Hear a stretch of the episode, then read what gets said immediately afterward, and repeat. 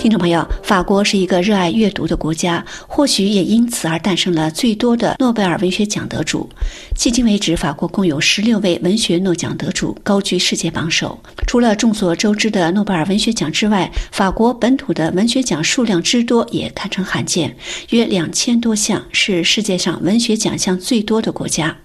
进入本周就是法国一年内最重要的文学颁奖周，四个最大、包括最负盛名的龚古尔文学奖在内的的文学奖项都将先后颁发。今天的法国文艺欣赏节目，我们就来了解这四大本周揭晓的法国文学奖。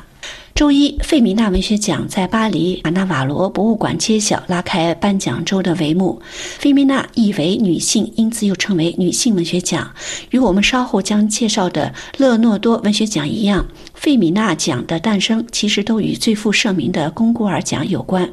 一九零四年，首届龚古尔文学奖颁给了莱昂·弗拉皮埃，而舍弃了最受欢迎的女性作家米里亚姆·哈里，被视为有偏向之嫌，因此。《幸福生活》杂志的二十二名女性撰稿人联合设立了这个评审均为女性的费米娜文学奖，以对抗龚古尔评审均为男性的不公。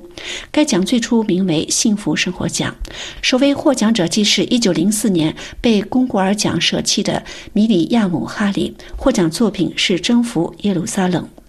此前，费米娜颁奖的时间为每年十一月的第一个星期三，地点是在巴黎的克里翁国宾馆。自二零二一年起，改为十一月初在巴黎卡纳瓦洛博物馆颁发，授予当年最优秀的散文或诗歌作者。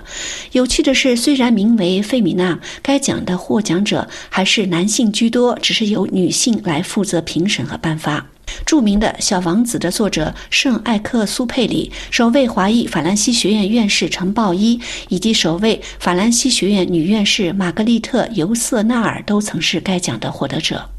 法国最负盛名的龚古尔文学奖将于本周二颁发。按照一个多世纪以来的传统，周二中午在著名的德鲁昂饭店揭晓评选结果。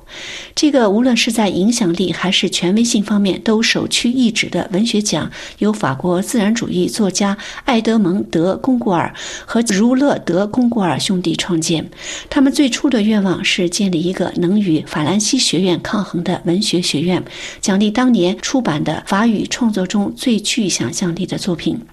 他们将死后。所有的财产用于设立龚古尔学院，学院由十位院士组成。一九零二年正式创立时，福楼拜、佐拉、都德等都是首届龚古尔学院的院士。自1914年开始，龚古尔学院的成员在每月的第一个周二，在巴黎二区的德鲁昂饭店举行月度聚会。十一月，学院评审团在餐厅一楼休息室进行最后一次评审之后，公布当年的获奖者。公布当天，饭店内外都会有记者云集等候。获奖作家的作品可以在一夜之间销量飞涨，成为当年的畅销书。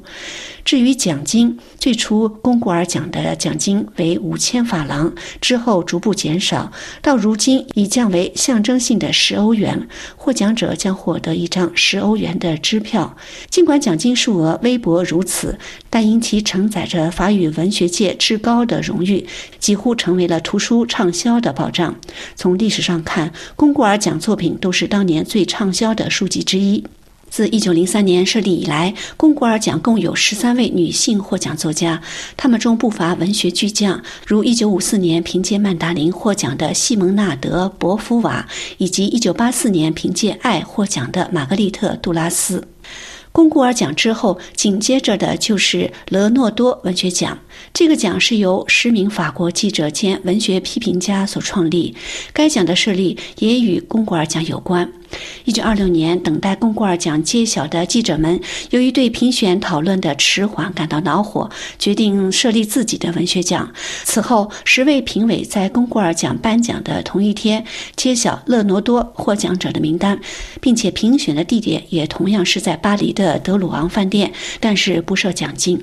在法国人的眼中，勒诺多文学奖的权威性几乎仅次于龚古尔文学奖。新小说派的代表作家米歇尔·布托尔尔。超现实主义流派代表作家路易·阿拉贡、二零零八年诺贝尔文学奖得主勒克莱齐奥都曾获得过该奖。